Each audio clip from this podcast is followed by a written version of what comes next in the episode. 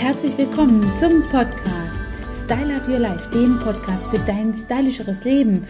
Und heute habe ich ebenfalls nochmal einen stylischen Kerl dabei, den ich im Interview in Bukarest vor das Mikrofon bekommen habe. Er wird als George Clooney der Permanent Make-up Artist Branche gefeiert und zwar Adi Schendel. Adi Schendel ist zu Hause in Israel und hat sein Business im Permanent Make-up Bereich global ausgebaut und da erzählte er mir von einem enthüllenden, ja, von einer enthüllenden Weiterentwicklung, die ich gerne mit euch teilen möchte.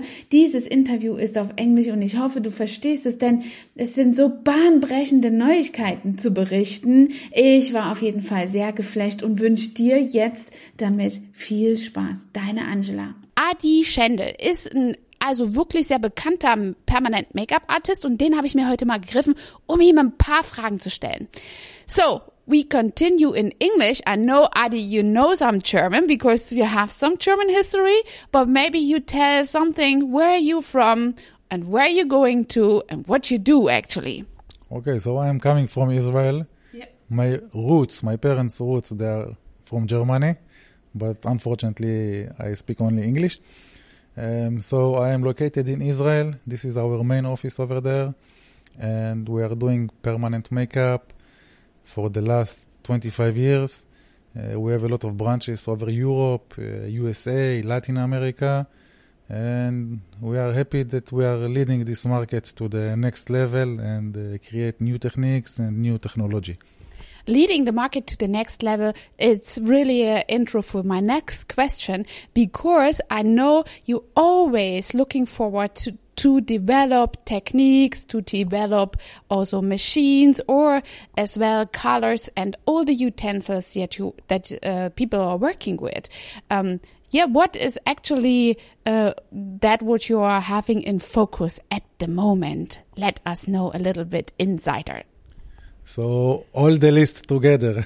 it's not something specific. We are always um, developing new generation, better pigments, and we're always developing uh, better uh, equipment, such as uh, machines, needles, and uh, all this stuff around.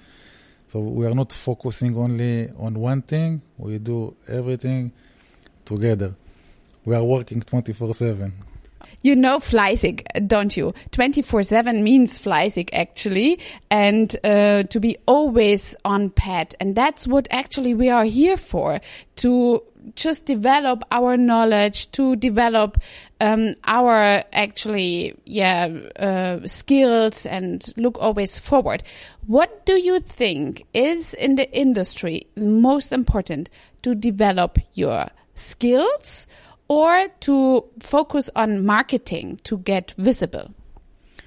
Of course, both of the things are very important, um, but mainly it's to uh, focus on skills. Mm-hmm. Because if you will do good marketing, but your work will be bad, so um, the whole industry will be in bad situation. So of course, we are focusing in uh, to improve the skills of our uh, students and safety of our clients. That this is uh, even more important. And marketing, this is your side. We are not focusing in marketing. We're just uh, focusing on skills and equipment.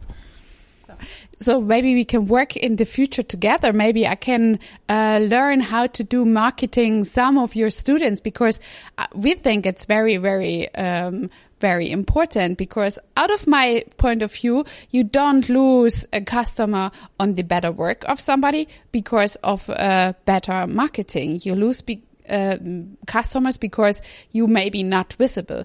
But yeah, maybe you get the chance to look at my uh, speech when I'm uh, referencing about it and or we have a zoom maybe later on because i know you have to leave for a flight can you tell my um, customers my audience maybe what is most important to become a permanent makeup artist. What skills you have to have and what soft skills maybe somebody needs?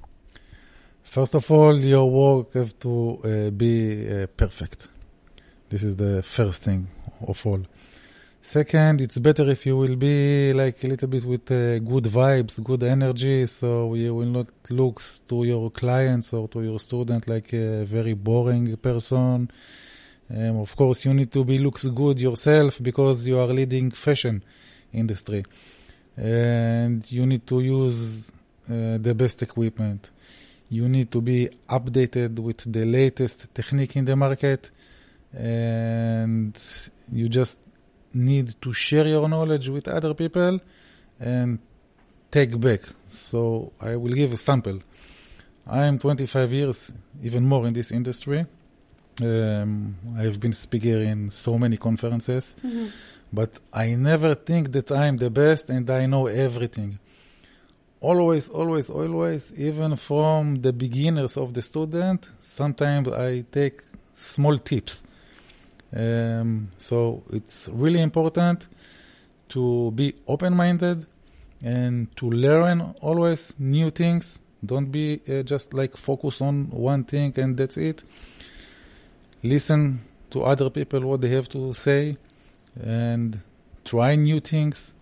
Uh, this is the only way for you to become leader in this market. That's a very um, interesting thing because that's what I always have in my trainings too as a soft skill. You actually need to have a big uh, opportunity or a, a big willing to always grow even if you be um, thinking, as you said, the, that you are the the biggest in one room, then you basically in the wrong room. You have to go farther and learn more. And um, if you learn from from your students little things, pick them up, and don't be too envy. Actually, to to uh, take things on. I think that's a very big skill and. A lot of people I know, I don't know how about you, but I know they think they are they are know everything and then they're actually standing still. And if they're standing still because they know they think they know everything then they they'll be overtaken don't you think? Yeah this is i think so. This is why i said um, you should not be this kind of people.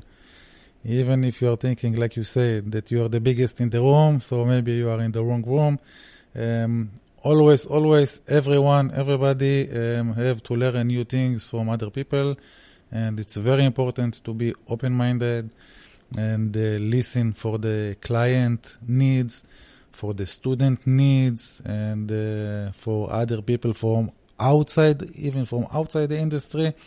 Maybe they can see some things that we cannot see them because we are too much focusing on our industry and just try to do new things. Don't afraid, you know. Yeah, that that's what we actually always call betriebsblind.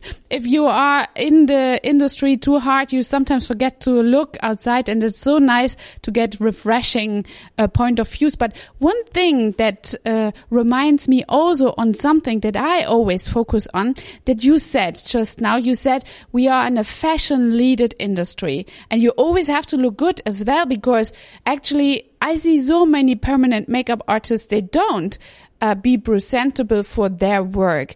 How how you think is this important again? Um, I think it's very important because um, when the clients or uh, potential uh, clients or students are looking at you, you are for them the, the model.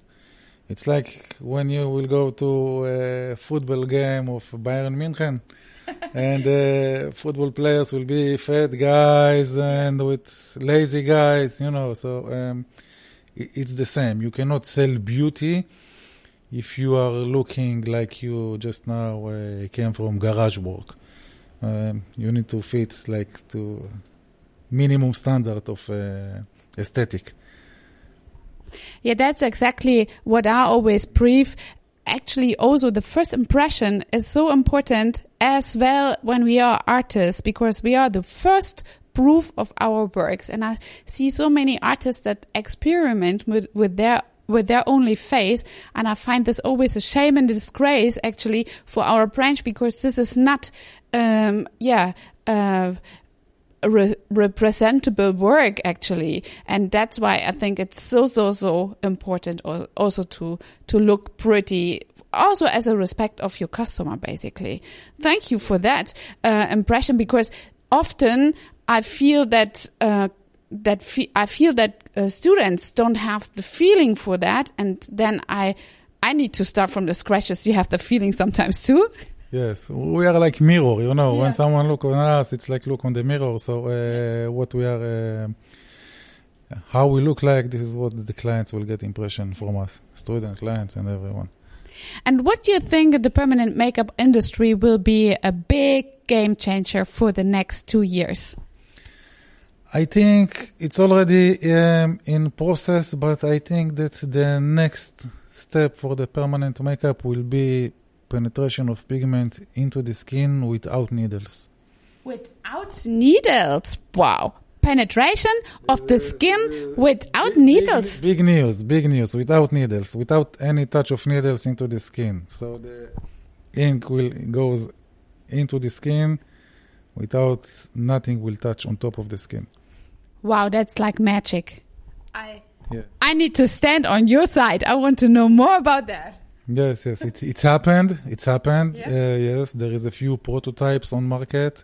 It's already registered um, by the Ministry of Health in Europe and USA. Uh, these kind of machines, um, but this will be the next level, the next generation of the permanent makeup. So soon, about two, maybe three years, um, it will not be needles anymore and the injury for the skin will be zero.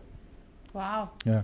Well, this is now a flashing thing. Thank you for sharing this with us. I think that's be really a revolution on the market. Don't you think like that? Yeah, of course it is. It's a big revolution. It is. It oh, is, yes, mm. yes. Yeah, so I need to stay on Adi's side actually, and you need to look on Adi's side. Thank you, um, Adi Schendel, for for the interview. It's my pleasure.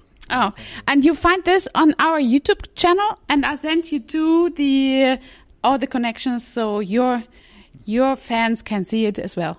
Of course, I will s- subscribe to your channel. I am already did, and Ah. I will recommend everyone to subscribe to this YouTube channel and be updated with all the new and updated things in this um, industry. We definitely have to talk about that uh, infusion uh, for the uh, the colors and the ink into the skin. Yeah, there is a lot of uh, Okay, thank you. secrets in. Okay, goodbye und danke und auf Wiedersehen. Eure Angela, euer Adi, Goodbye, thank you.